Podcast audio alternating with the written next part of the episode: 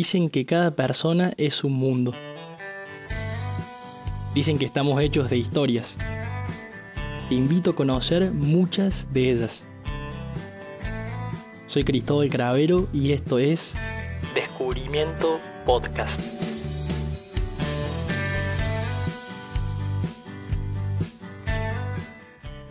Bueno, bienvenidos a todas y todas a un nuevo episodio de Descubrimiento Podcast.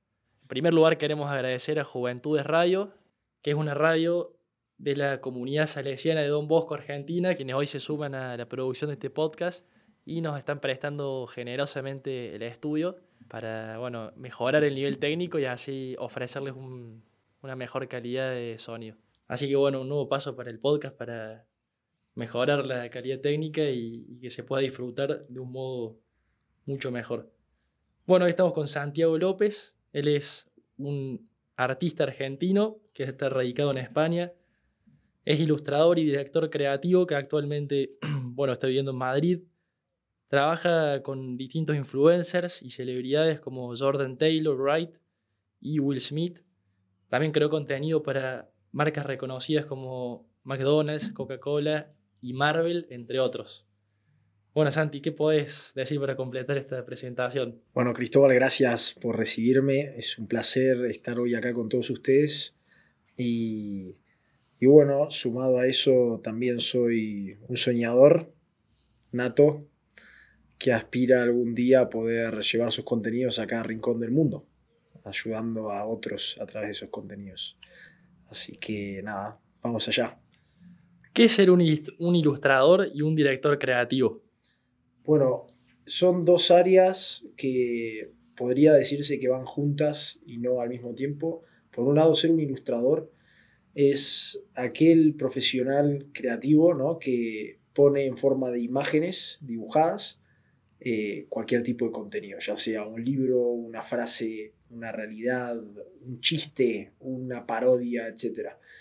Y el director creativo es aquella persona que, puede controlar ¿no? lo que es la composición visual y audiovisual de una historia, escena o contenido que, que quiera comunicar o transmitir. Entonces, el director creativo es el que forma parte de... Es el, son los ojos del proyecto, ¿no? sea cual sea ese proyecto.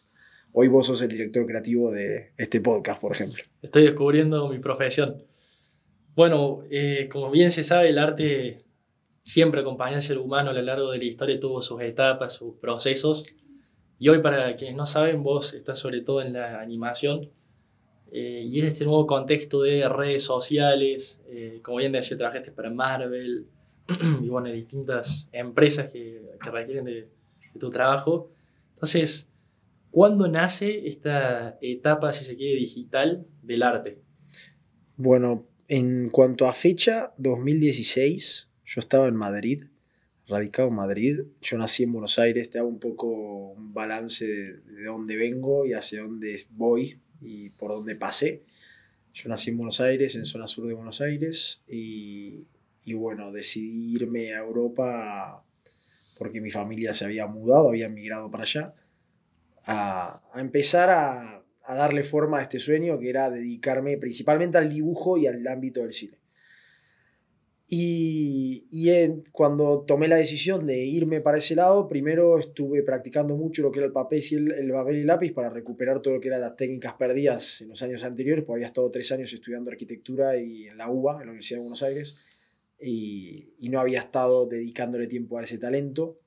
Así que decidí irme a Madrid con el objetivo de, primero, mejorar la técnica y después saltar al mundo digital. Y en ese momento la novedad del mercado era el iPad Pro, que era una herramienta que no había usado ni utilizado ningún ilustrador antes. Justamente hubo mucho miedo por parte de los que ya estaban en la industria, yo como todavía no estaba, dije, acá vale la pena, hay que apostar por esto. Así que me compré mi primer iPad cuando estaba en Madrid, en el 2016 y empecé a dibujar a lo loco. Me acuerdo que la primera aplicación que era Procreate, que era esa app en aquel entonces tenía 100 followers en redes sociales. Hoy es oficial la cuenta y además de ser oficial tiene 2.5 millones. Y es la app por cuarto año consecutivo premiada como mejor app de App Store en Apple. Y, y bueno, desde el 2016 que estoy en esta aventura y, y bueno, y fui subiendo de a poquito, ¿no? Haciendo distintos trabajos de ilustración principalmente. ¿Y qué te motivó a este doble riesgo de lanzarte al arte cuando hoy en día no es fácil subir escalones y con el iPad, como bien decís? Bueno, el primer, la primera motivación la arrastraba desde los cuatro años. Yo desde que soy chiquito, no sé si los que están escuchando les pasa con, con su propio trabajo, sus propios talentos, pero yo estaba convencido de que eso se me había venido dado para algo. Tipo, yo dibujaba de los tres años y medio, agarraba un lápiz y un papel. No me preguntes por qué, no me preguntes por qué. No es que un día me levanté y dije me gusta dibujar, no. Agarré, me puse a dibujar y salían las cosas que salían. Cada vez tenía más inquietudes por contar a través de mis dibujos lo que estaba viviendo interiormente. Y fue la discusión permanente en mi casa, ¿no? Al principio de no, tenés que estudiar algo seguro, algo que, que te dé un trabajo, un sueldo, que pueda mantener una familia. El dibujo es muy complicado, hay mucha competencia, venís de una zona geográfica que no te favorece, tipo... Y yo siempre mantuve esa chispa. La primer, yo le debo todo a cuatro personajes que me ayudaron mucho en mi trayectoria. El primero, el día de mañana cuando vengan a mi estudio, se van a acordar de esto que estoy contando ahora, van a ver cuatro ilustraciones muy grandes, de cuatro personas que me mantuvieron esa luz encendida de chiquito. El primero, los cuatro están muertos. El primero es Walt Disney. Crecí desde que tenía uso de razón con las películas de Disney, con los videocassettes. Y en esa época no había ni, ni DVD. Y me acuerdo que, que nada, me llamaba la atención que este hombre no tenía nada. Empezó sin nada. Su familia pobre, su papá los mandaba a sus dos hijos, uno era él, a repartir diarios y periódicos a las casas en pleno invierno. Y él sin nada proyectó una industria, él decía, imagínate un lugar con el mundo principal va a ser la animación, que es algo que parece magia, decía él, y en donde todos los contenidos que generemos sea un sitio donde los sueños podrían hacerse realidad. Y que inspire a millones y millones de generaciones que todavía no vinieron, que no aparecieron, que van a venir. Las venideras van a estar viendo este contenido de por vida. Y ahí tenés a día de hoy el 75% del entretenimiento lo compró Disney. Ahí tenés una, la, la, potencia mundial de las comunicaciones, lo tenés ahí parado a día de hoy. ¿Trabajaste para ellos? No, no, no tuve el placer y bueno, nunca digas nunca, dice el dicho. No porque no haya, porque nunca lo intenté tampoco, no mandé nunca currículum y pues siempre me agarró, la, la época me agarraba siempre ocupado, ¿no? En cosas que por ahí me motivaban más Después, el segundo personaje, Freddie Mercury. Eh, muchos me dirán, no, Santi, ¿cómo puedes agarrar a este tipo que a muchas cosas les hizo muy mal? Yo estoy convencido que hay muchas cosas que les hizo muy bien también, como por ejemplo darse cuenta que le habían dado esa voz para ponerla a servicio de otros y cantar.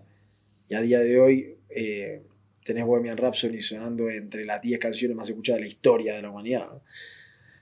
Después está Steve Jobs, otro gran personaje al que le debo mucho un tipo que tuvo una visión cuando nadie la había tenido y luchó por darle fruto y sacarla a la luz, ¿no? una tecnología que le facilite la vida a los seres humanos, decía él.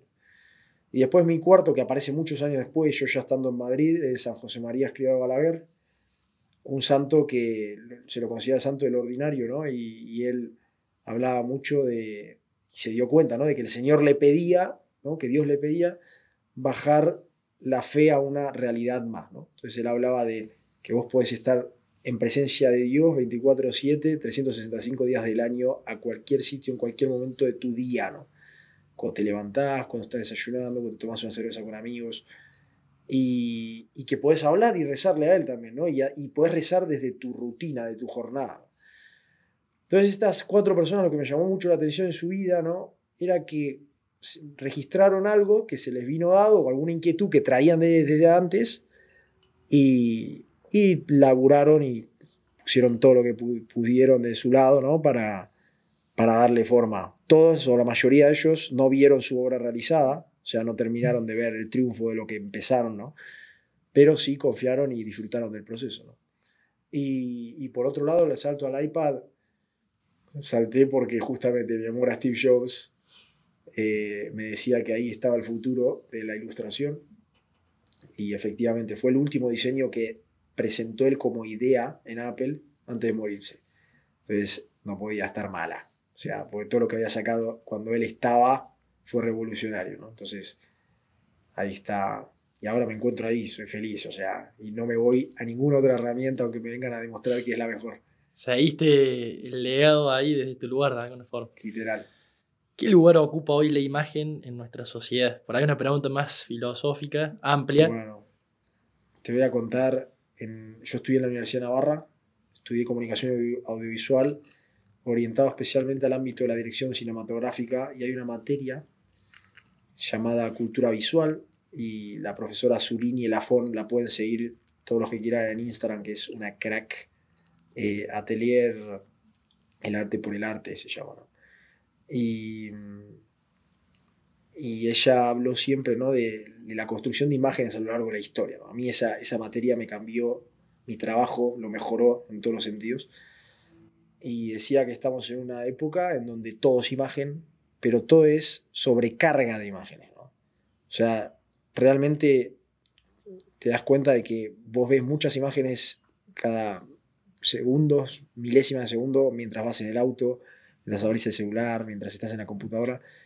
Y realmente perdimos lo que es el, don de la contemplación, ¿no? O sea, la gente mira o ve, pero ver no es lo mismo que detenerse, ¿no? A, contemplar o a, mirar, mejor dicho, ver no es lo mismo que mirar.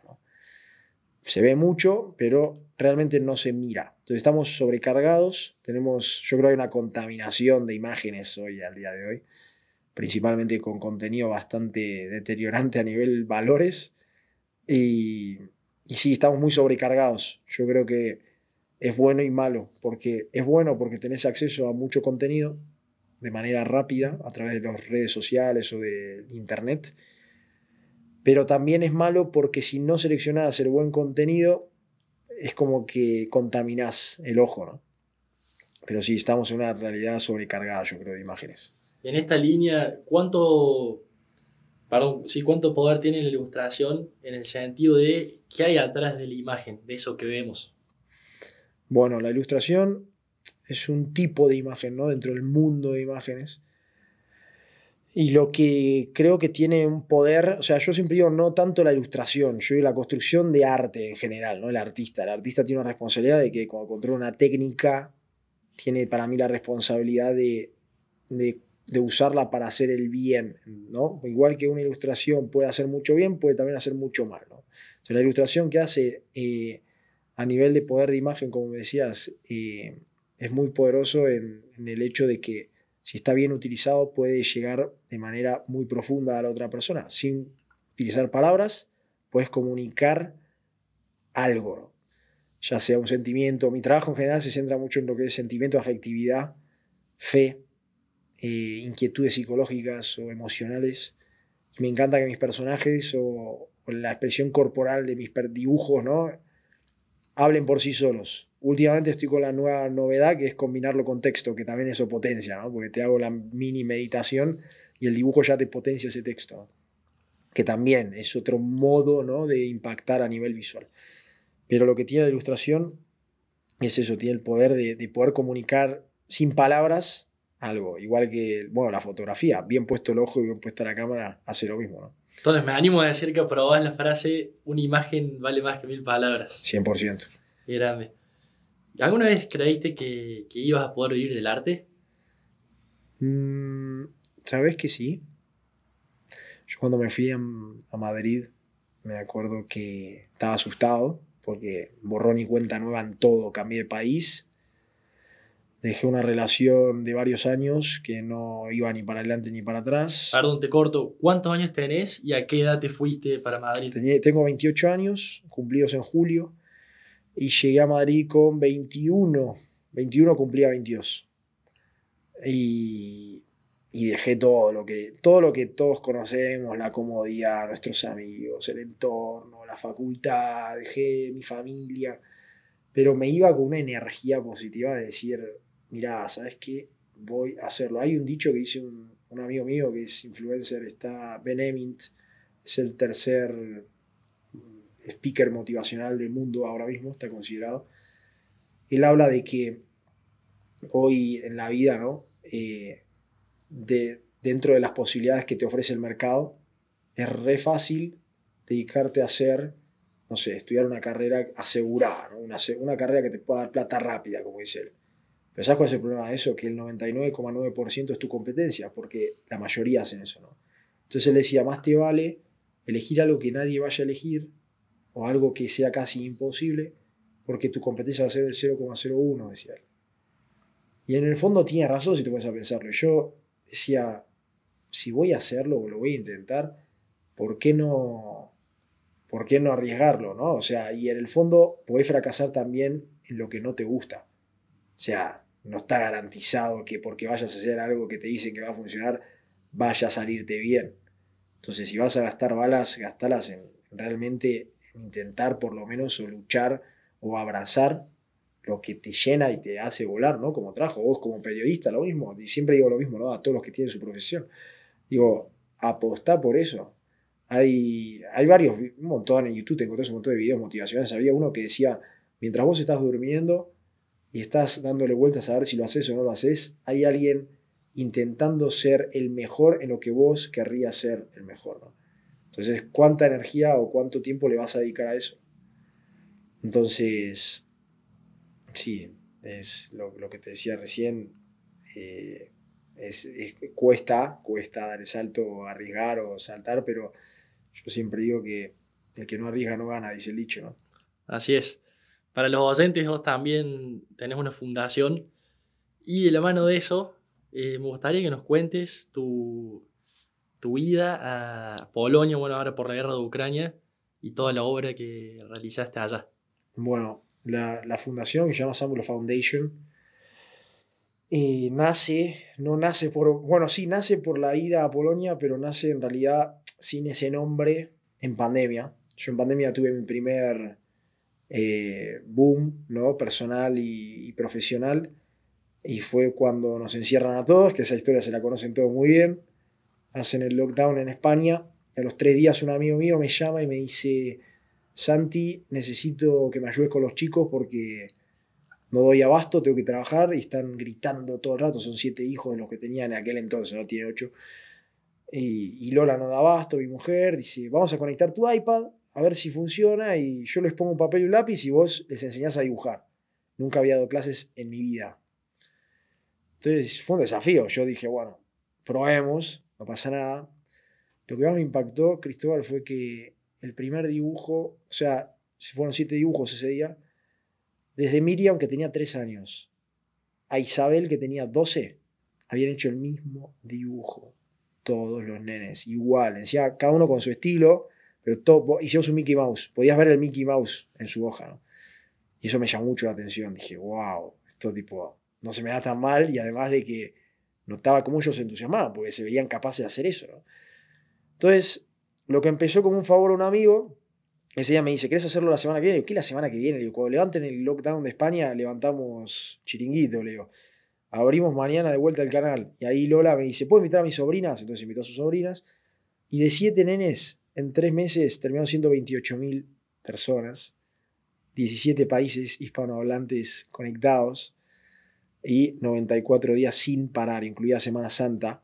Estuve tipo dedicándole todos los días, horario 18 horas eh, España, acá en Argentina era mediodía, y se conectaban de todos lados, ¿no? te, te hacer una lista infinita porque era gente de Los Ángeles, China. Entonces, cuando termina esa labor, que no cobré nada, yo te había contado de que venían empresas, me escribía todo el mundo, Boa, ¿sabías qué? Hacemos publicidad, la guita que podrías tener. Si, si yo hubiese cobrado un dólar por día, podría tener una media de 12 mil dólares diarios de pago.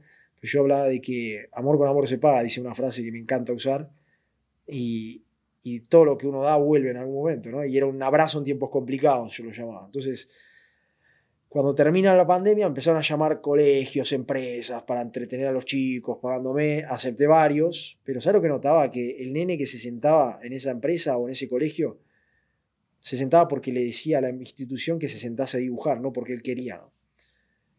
Entonces no me sentía realizado, yo hablaba con mamá y le decía, mamá, le digo, no tiene sentido, no entiendo para qué pasó en la pandemia si no le puedo sacar el provecho. Yo sabía que mi vocación se despertó ahí. Yo un día, siempre hablé, no te lo mencioné antes, pero quiero tener una productora de cine en Hollywood. Algún día para generar contenidos de cine e inspirar a las personas a través de los valores y, todo lo que el arte enseñó en los inicios. ¿no? Hoy yo creo que estamos muy con las ideologías y diciendo o contando historias en base a lo que nos piden, no tanto en la sugerencia del artista de, de cara al público. Y de repente me di cuenta de que tenía en mis manos un montón de pequeños, ¿no? Que son esponjas, que hacen lo que les decís, que están entusiasmados por comerse la vida, tipo... Y, le dije, yo sabía que mi trabajo iba a ir por ahí a partir de ese año, ¿no? 2021, 2020, ¿no? No, 2021. 2021 no hice tanta labor con niños, eh, bastante, pero no tanto, hasta que abril del 2022, este abril pasado, eh, no, miento, febrero, febrero, en febrero, finales de febrero. Final de febrero estaba en mi casa, estaba en la casa de mis viejos, me levanté por la mañana y noticia ardiendo Instagram de que había atacado Rusia a Ucrania, ¿no? mientras los ucranianos dormían. Me acuerdo que hice un par de dibujos, publiqué, no tenía mucha idea, pero publiqué, yo suelo publicar mucho también de temas de actualidad, más que abarque al mundo entero, ¿no? Entonces se hicieron muy virales los dibujos, la gente me escribía, Santi, tenemos que hacer algo, no sé qué. Y el tercer día de ya está ya la guerra, me levanté y vi un video de un reel de un nene de tres años cruzando la frontera solo llorando a moco tendido al lado de Polonia. Y ahí fue cuando dije, sin titubear, me levanté la cama y dije, me voy para allá. Y se lo conté a mi mamá, y me dice, ¿estás loco? ¿Cómo te vas a ir en medio de la guerra? No sabes lo que va a pasar, me hace explota Polonia, explotan todos los países limítrofes. ya, me voy a morir haciendo lo que me gustaba, le digo, tipo. ¿Y, qué vas a hacer ahí? No tenés nada que hacer ahí. Voy a dibujar con los nenes. Te surgió una determinación. Claro, le digo, lo que hice en pandemia me entrenó para ese momento, mamá. Le digo, si tuve 28.000 pibes conectados por Zoom y por YouTube y por todos lados, digo, ¿por qué no voy a poder gestionar nenes de 90 en vivo y nenes que te prometo que se van a sentar con más ganas que lo de la pandemia? Entonces ahí fue cuando empezó la historia porque yo trabajo, bueno, me patrocinan de Apple, no, no me patrocina, me representa, mejor dicho. Me representa la marca Apple de San Francisco de hace dos años. Todos los proyectos que hago, ellos me acompañan ¿no? y, y me dan las herramientas que necesito para hacer mi trabajo bien hecho. Y llamé, lo primero que hice fue llamarme a gente y le dije, mira, me voy a ir a Polonia. ¿Estás loco? Le digo, necesito, nada, tengo mi teléfono es el 12, le digo, ahora casa y el 13, le digo, necesito que me pandes una buena cámara que voy a estar grabando todo, voy a contar esta historia. Yo había hecho un documental para contando sobre lo que ocurrió en pandemia también y me habían apoyado en ello esos, e, ellos en eso también. Entonces me mandaron el teléfono, fue como mi primer apoyo y de repente lo comunico en redes sociales. Y ahí explotó todo. Ahí me empezaron a llegar donaciones, materiales. Yo pedí tres cosas. Plata, materiales de librería y caramelos. Pues yo sabía que un nene no iba a querer que le lleve, no sé, qué sé yo, polenta. No. Muchos caramelos. Y muchos juguetes. Que no iba a llevar ni pañales, ni elementos de limpieza, que tipo, no se gasten con eso, que hay otras organizaciones haciéndolo. Yo me encargué de los niños, decían me empezaron a llegar donaciones, pero mucha. Me llevó bastante dinero, que con eso pude bancarme todos los gastos allá. ¿Y sabes de dónde venía el dinero? Eran todas las familias que habían dibujado conmigo en pandemia. Ahí está volviendo, como vos habías dicho. me decían, Santi, claro, no nos cobraste nada. Esas criaturas se merecen tu tiempo y se merecen también el apoyo de las familias. Te mandamos esta plata, me decían. Y siempre era, algunos mucho, otros muy poco, pero era un granito que se hacía una pelota cada vez más grande. Y después las marcas, se sumó Volvo, que nos pusieron el auto, yo iba a ir en avión, me dice, no, no vayas en avión, te ponemos el mejor auto que tenemos. Y manejé junto a una compañera que renunció a su trabajo para venir a esto. Yo me acuerdo que me llamó Clarita, se llama Clara, Clara Pareja, y vino a través de la Asociación Hogar de María, que yo trabajo con ellas desde hace ya un año en Barcelona. Y me llama la jefa, me dice, te conseguí una chica que te acompañe. Clarita deja su trabajo, se viene, me llamó encima preguntándome pensando que estaba todo reorganizado, todo re perfecto. Ah, no hay nada montado. Le digo, mira, solo te digo dos cosas. A mí el Señor no me defraudó nunca, le digo. Cada vez que le pongo mi tiempo a otros, Él me devuelve por mil. Te puedo asegurar que este viaje no solamente vas a ir como una reina, le digo, sino que sí vas a tener trabajo asegurado a tu vuelta, le digo. Porque vamos a ir a salvar niños y vamos a ayudar a los niños. Así que nada, manejé, se vino, y estuvimos un mes en Polonia, manejé desde Madrid, 3.300 kilómetros de ida, 3.300 de vuelta, y, Y estuve ahí en la frontera ayudando, estuve en Varsovia principalmente, pero en los países en las ciudades limítrofes de Varsovia también, ayudando a todos los niños que podíamos. Y la verdad es que fue un granito de arena en un mar porque estuve con 500 fueron los máximos que alcanzamos en un mes y había 1.7 millones cuando me volvía. Entonces, bueno, mi labor Polonia y mi vocación también se potenció también más porque me di cuenta de eso, ¿no? Ahí surge la, la, fundación con la que fui recibiendo todo el material, pero al mismo tiempo también es la fundación, el objetivo que tiene es conectar personas, ideas y recursos, ¿no? Para ayudar a niños en situaciones desfavorecidas del mundo. Estuvimos también con una, la última iniciativa que hicimos fue en, Pakistán. Este era un grupo de niños cristianos y católicos que están refugiados bajo tierra porque allá te matan si decís que sos católico y cristiano. Estamos haciendo donaciones para mandarles, que con un dólar comen dos niños. Entonces vamos mandándoles un par de dólares para ayudarlos y, nada, y que, que, sea lo que Dios quiera. Pero... Santi, para cerrar, puede ser de la mano de esto, ¿no? Eh, ¿Algún proyecto para el futuro? Bueno, este que es uno de los que te acabo de contar, que es el tema de potenciar esto de los niños, ¿no? ayudar a niños en situaciones complicadas. Y después el proyecto más grande que tenemos ahora, tengo una productora montada en Canadá de animación, Trinity Creative, que es la cuenta que tenemos en Instagram. Y estamos haciendo contenido específicamente católico, hacer contenido a nivel de Disney y Pixar de manera católica y con la máxima calidad que se pueda pedir en la industria. Y bueno, va a poquito, pero la idea sería justamente sacar una empresa con fines de lucro, ya está lanzada, y el objetivo es poder pagar los salarios que la gente y artistas que se, se merecen, tipo, te vamos a pagar el sueldo que te mereces, ¿no? Y lo que es la ganancia va a ser destinada a todos los niños huérfanos de los países que más lo necesiten para darles una inserción en el sistema, ¿no?